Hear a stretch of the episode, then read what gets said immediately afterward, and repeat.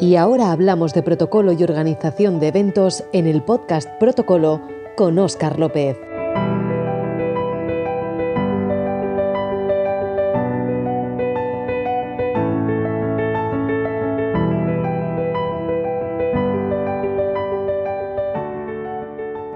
Saludos, ¿cuánto tiempo?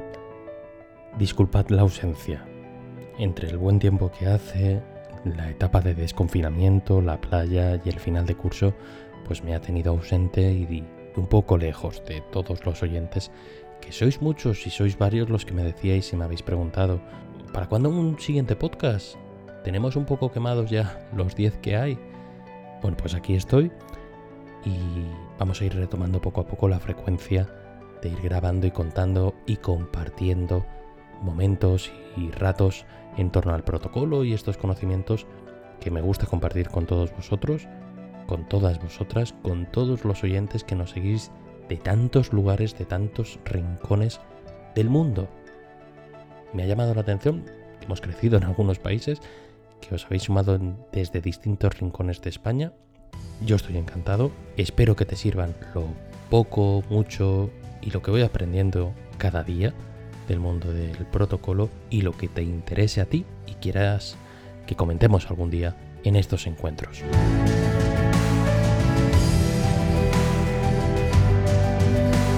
El podcast de hoy va dedicado a un amigo que se llama Juan Fran y vamos a hablar en este tiempo sobre protocolo, organización de eventos y seguridad en los actos. Yo sé que cuando hablamos de seguridad en un evento muchos ya piensan en escoltas, en perros buscando bombas entre las butacas y por el recinto donde se vaya a celebrar el acto. La seguridad es todo eso y mucho más. Además tenemos que partir con, una máxima. La seguridad total no existe. Yo sé que habréis visto dispositivos de seguridad en, en películas o en informativos por ejemplo, cuando se mueve el presidente de los Estados Unidos hay un montón de personas que velan por la seguridad de esa persona. Desde los propios escoltas del servicio secreto, desde la policía del municipio donde visite el presidente de los Estados Unidos, desde el ejército, desde unidades aéreas, terrestres, marítimas, se peinan un montón de cosas, se valoran un montón de riesgos, se hacen escuchas telefónicas a posibles que puedan presentar un riesgo durante la visita del presidente, bueno, aparte de todas esas respuestas y de todos esos escenarios que se cubren y de todos esos lugares que se protegen al paso del presidente, pues a lo mejor uno de los miembros de la seguridad del presidente tiene un mal día y atenta contra el propio presidente. Claro que la propia cápsula de seguridad en el propio grupo reducido del presidente, que alguien atente contra el presidente, pues es una posibilidad ínfima, pero es una posibilidad. Porque va armado, está cerca de la persona y puede pegarle un tiro. Por eso decimos que la seguridad total no existe. Cuando hablamos de seguridad, pues seguridad es dar protección, es dar tranquilidad a los asistentes y a los organizadores, es mantener el orden, pero también es sostener el prestigio de una autoridad, de una institución de una marca, de una empresa o de un sentimiento y una emoción que pueda despertar la celebración de un evento. Y yo lo aprendí esto del prestigio en la organización de un sorteo de la Lotería Nacional.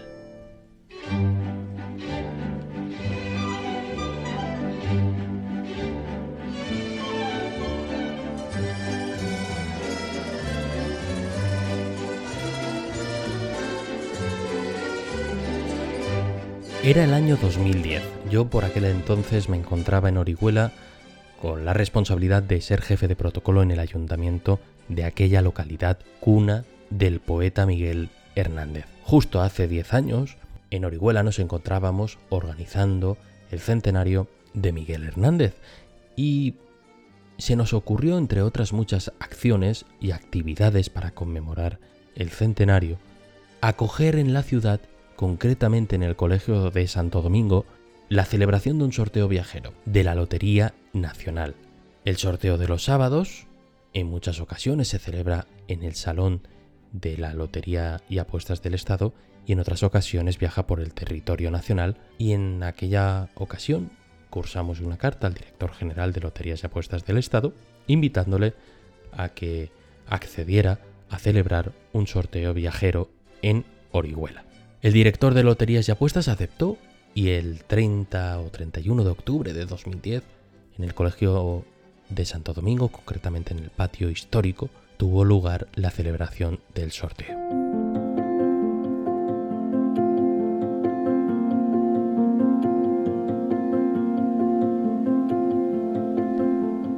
Varios meses de antelación, una delegación especial de Loterías y Apuestas del Estado viajó a Orihuela para conocer el lugar y las necesidades y las características que tenía el espacio que iba a coger aquel sorteo. Entre otras personas vino el responsable de la delegación de Loterías y Apuestas del Estado encargado de ese sorteo y dirigir toda la operativa, vino el mecánico de los bombos, vino el jefe de seguridad de Loterías y Apuestas del Estado, que es un policía nacional destinado en Loterías y Apuestas, un ramillete de personas encargadas de que todo funcionara a la perfección. En este tipo de eventos que os voy a decir siempre se aprende algo. Cada uno, el mecánico, el responsable del propio evento, el de seguridad, pues cada uno iba eh, preguntando por su área de trabajo, por su parcela y apuntando las necesidades que le fueran surgiendo como responsables de cada una de las áreas. Vamos a destacar la labor del responsable de seguridad. Él manifestó que en el momento en que pisaran los bombos Orihuela estarían acompañados por unos vigilantes de seguridad armados.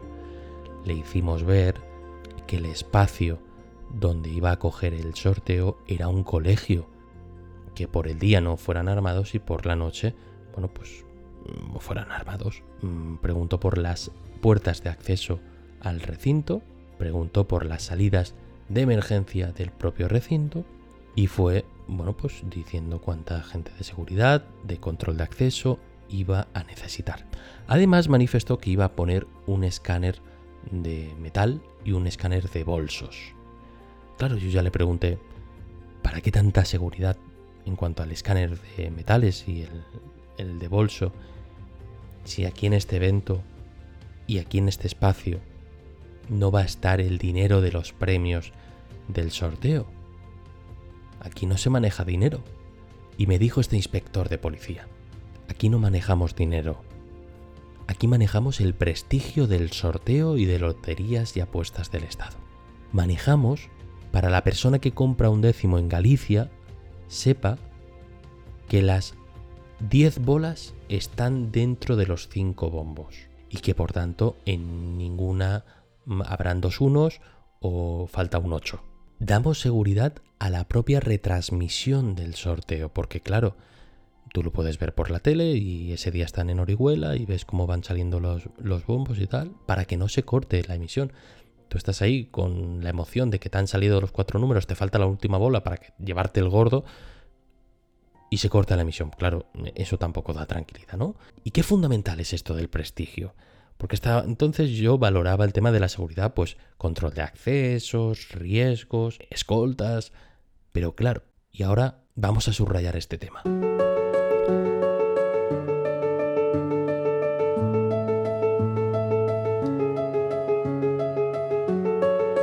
Imaginaros el dueño y el propietario de la empresa, puedo hacer publicidad porque esto es sin ánimo de lucro y sin ánimo de pérdidas, el dueño de la empresa Securitas, que venden un producto que se llama Securitas Direct. Imaginaros que a este señor, propietario de Securitas, le entran a robar a su casa. ¿Qué imagen, qué prestigio puede tener este señor de cara a la galería con la publicidad que nos eh, disparan en medios de comunicación, en redes sociales, de ponte la alarma de Securitas? Si al máximo de Securitas le han entrado a robar, pues este señor tendrá una seguridad de la leche no por lo que le puedan robar en su casa o lo que pueda sufrir de riesgo de amenaza él o sus familiares. Hay en juego algo valioso para su reputación como es la imagen de su empresa. El prestigio del que hablábamos en ese sorteo de lotería y apuestas. El prestigio que tiene este señor dentro de la empresa. Bueno, pues a partir de ahora, además de valorar riesgos, daños o riesgos en infraestructuras, daños o riesgos en personas, en los propios asistentes o participantes del evento, pues tenemos que valorar también los posibles daños o riesgos que pueda sufrir la imagen, el prestigio de la persona que convoca o organiza el evento, de la entidad que lo promueve o del espacio y el, sitio que lo acoge.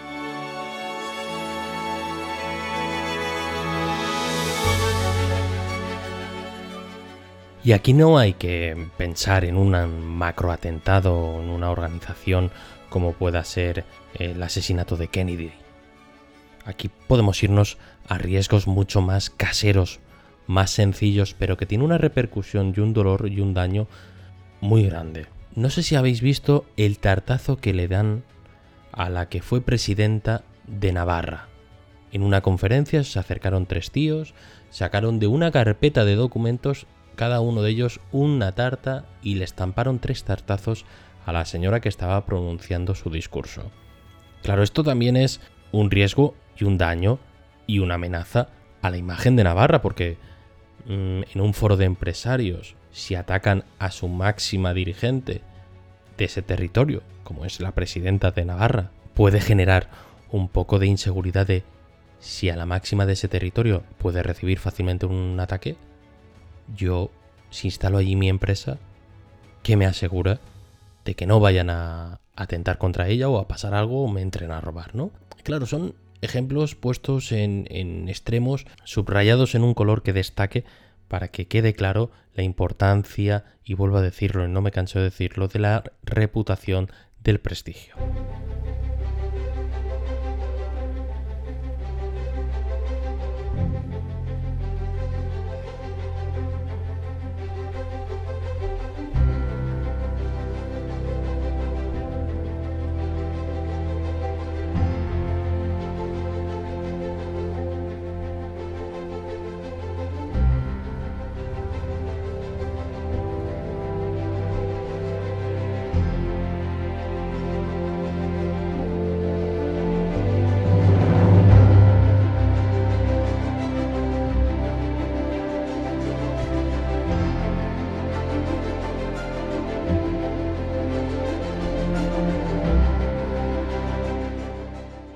Un nivel institucional, municipal, cuando yo desempeñaba la labor de jefe de protocolo en el ayuntamiento de Elche, una cosa que siempre teníamos como detalle y como gesto y que venía a proporcionar cierta seguridad era el día del pregón de las fiestas de Elche, al pregonero o la pregonera, siempre íbamos a buscarle con un coche del ayuntamiento para que no viniese andando desde su casa.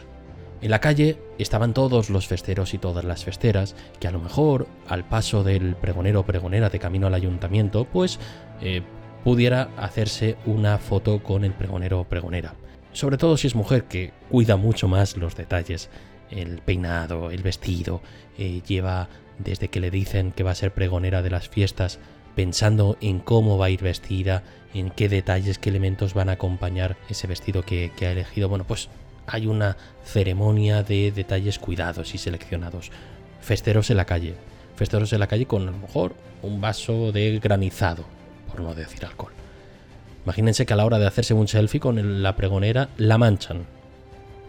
Pues esa persona que lleva semanas pensando en su vestido, preocupada por si gustará o no gustará el pregón que va a dar mm, horas después desde el balcón del ayuntamiento. Bueno, para olvidarnos y reducir mucho más la propia inseguridad y minimizar cualquier tipo de riesgo, pues enviaba ese coche, recogía en su casa a la pregonera o al pregonero, lo traía al ayuntamiento y todos tranquilos eh, de que el pregonero llegaba sin ningún incidente, sin ningún contratiempo y a tiempo al punto de encuentro para el inicio de los actos del pregón.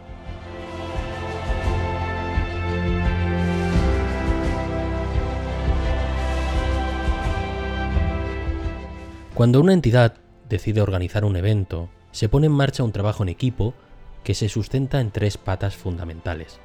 el equipo de protocolo, el equipo de comunicación y el equipo de seguridad. Hay veces que los equipos son pequeños y a lo mejor una única persona o un reducido número de componentes tienen que dar respuesta a los tres pilares fundamentales para que un evento funcione bien. Que sea seguro, que esté bien organizado y que llegue a la gente. Es decir, cumpla con unos niveles de seguridad, que haya una labor de protocolo y que haya un trabajo de comunicación. En la parte de seguridad, que es lo que estamos viendo hoy, pues hay factores de riesgos que hay que sondear y auditar. Yo decido organizar un acto y pueden haber riesgos naturales. Por ejemplo, que vayamos a celebrar un acto al aire libre y pueda llover o pueda hacer viento. O hacemos un mínimo montaje, sople el viento y nos tire parte de la infraestructura de ese evento. Pueden haber riesgos de tipo técnico, pues un evento en interior y caiga un foco o la gente tropiece con un cable. Pueden haber riesgos de accidentes o de enfermedades, que sirvamos luego al término del acto un pequeño catering y haya un problema de salud en una parte del menú seleccionado para agasajar a los invitados. Pueden haber riesgos de avalanchas humanas, que se nos descontrolen las masas, o riesgos de conductas antisociales como actos vandálicos, robos o atentados, o riesgos por superación de aforos. No quiero recordar el famoso Madrid Arena, o riesgos antisociales de alteración del orden público, de alteración normal del desarrollo de la actividad, pues que en mitad de un discurso alguien se levante y empiece a liarla. O cualquier agresión, o un deterioro intencionado de las propias instalaciones o del propio montaje, o que haya violencia, o que hayan destrozos al decorado y a la labor que se ha hecho para planificar el evento, o intrusiones, o sabotajes, o atentados, o robos, o hurtos, o venta en el propio evento y consumo de sustancias eh, prohibidas, como pueda ser en el caso de la organización de un festival de música, ¿no? que venga gente y consuma sustancias prohibidas. pues todos esos riesgos es lo que hay que valorar, por dónde me pueden meter un gol, poner los recursos necesarios, supervisar de que los recursos necesarios que hemos dispuesto van a funcionar y están funcionando durante la celebración del evento, y luego adaptar todos los esfuerzos y todos los recursos ante cualquier inclemencia o riesgo sobrevenido y luego hacer un profundo examen de eh, qué ha ocurrido, qué ha pasado para que en el futuro no se vuelva a producir. Decíamos al principio del podcast que la seguridad total hoy es imposible de garantizar. En la parte de seguridad hay unas etapas de desarrollo. Está la etapa de planificación, que es la etapa inicial donde se reúnen pues los representantes de, los distintos organismos que participan en la celebración de un evento o de los distintos departamentos de una empresa que van a poner las bases del proyecto de la celebración de cualquier acto, de cualquier evento. Se establecen unas pautas que se deben tomar en cuanto a la planificación de la seguridad y emergencias y cada grupo en su apartado correspondiente procederán al estudio de riesgos recabando toda la información del entorno y de las posibles amenazas que puedan surgir. Luego también hay una etapa de, información previa, que se realiza por medio de equipos de trabajo y estos realizan un reconocimiento de la zona y de las redes sociales donde se obtienen un montón de información. Oye, al evento este viene tal político, vamos a montar una manifestación en la puerta. Y eso en las redes sociales se aprecia, se detecta y se pone en conocimiento de las autoridades policiales para que destinen personal bueno, el derecho de manifestación está recogido en el catálogo de leyes que tenemos los españoles. Pero una cosa es que la manifestación pueda suponer un riesgo para el evento. En la propia etapa de desarrollo del propio evento, que es donde se pone en práctica todo lo planificado, pues es donde si hemos hecho una labor de preparación previa perfecta, pocos sustos vamos a tener. Lo mejor es tener previsto hasta lo imprevisto.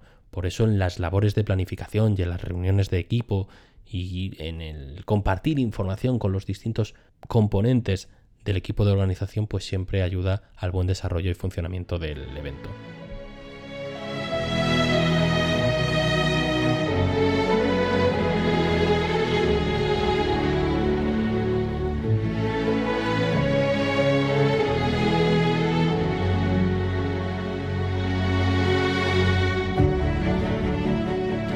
Una vez finalizado el acto, siempre es bueno hacer una evaluación, un estudio de todo lo operativo para eh, apuntar por dónde nos ha apretado, nos venía grande el zapato de cara a la próxima celebración del evento con todas esas partes que han participado. Lo ideal es tener un plan integral de seguridad. Un plan que dé seguridad a los trabajadores del evento, que dé seguridad a los asistentes y que dé seguridad al propio acto. Siempre en la, parte de planificación, al inicio de, todo, pues siempre tenemos que conocer las características del evento, estudiar la zona, eh, tener preparados recorridos principales y secundarios o alternativos, pues por si un momento dado no podemos pasar por aforo de superado de gente, o porque hay fans, o porque hay manifestantes, o porque han puesto sillas por donde íbamos a pasar y tenemos que ir por otro lado. Todo eso tenemos que tenerlo muy claro. Qué pasillos tienen que estar despejados, qué accesos tienen que estar despejados, qué medidas y qué distancias tenemos que cumplir. ¿Qué zonas de seguridad vamos a tener?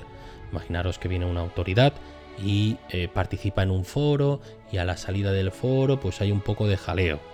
Pues tenemos un despacho, tenemos una sala donde espera hasta que pueda salir perfectamente sin mucho lío o a lo mejor se acerca a los manifestantes para hablar con ellos, escucharles y trasladarles, intercambiar opiniones que también lo hacen eh, muchas autoridades. Cuando hablamos de las características que tiene un, un evento, siempre tenemos que tener claro si es un acto institucional, social, deportivo, empresarial, porque el público nos cambia, los asistentes son distintos el ánimo con el que van a los actos es totalmente distinto. Tenemos que tener en cuenta los horarios, qué tipo de autoridades vienen, qué necesidades tienen esas autoridades o los propios asistentes. Pues viene una banda de música y vienen en dos autobuses. Tengo sitio para que lleguen hasta un lugar cercano, bajen del autobús, no líe un pollo de tráfico, etcétera, ¿no? Conocer el lugar, si es un recinto cerrado, abierto, mm, en el interior de un edificio, en vía pública, si están todos los permisos, si las autoridades o los propios invitados o los protagonistas del acto van a venir a pie o llegan con un vehículo. Todo eso hay que conocerlo en esa fase inicial de puntuar lo que son las características del evento. Tenemos que tener claro el estudio de la zona, cómo llegamos hasta ese lugar, el tipo de vecindario, el tráfico y la densidad del tráfico por horario, si cambia por la mañana o cambia por la tarde, porque todos esos condicionantes nos ayudan a saber si el evento empezará puntual o si en la zona donde celebramos el evento pues hay cerca de colegios y nuestro evento es a las nueve y media de la mañana y a las nueve es hora de inicio de colegio y está llegando padres, madres, coches en doble fila, tal. Todo eso.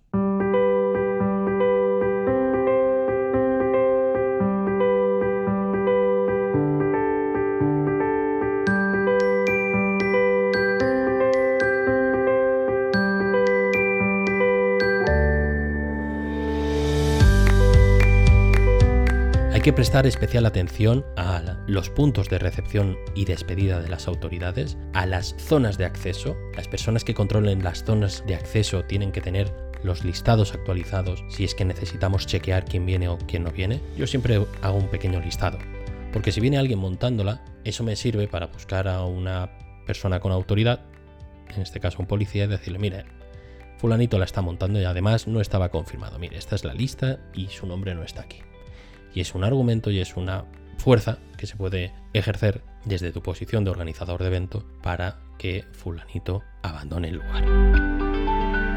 Por eso es fundamental tener una lista de confirmados impecable, porque al tener la lista de confirmados, ojo que no de invitados, con los confirmados disponemos de la dimensión real del evento.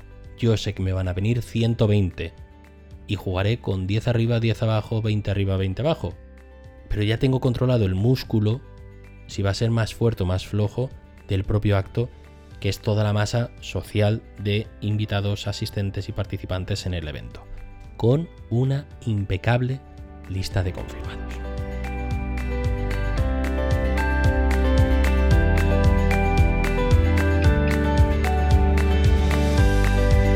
Y por mi parte nada más. Hoy quería compartir pues, estas pinceladas sobre seguridad y estos detalles. Retomamos, como hemos dicho, estos encuentros, estos podcasts y hasta un próximo capítulo.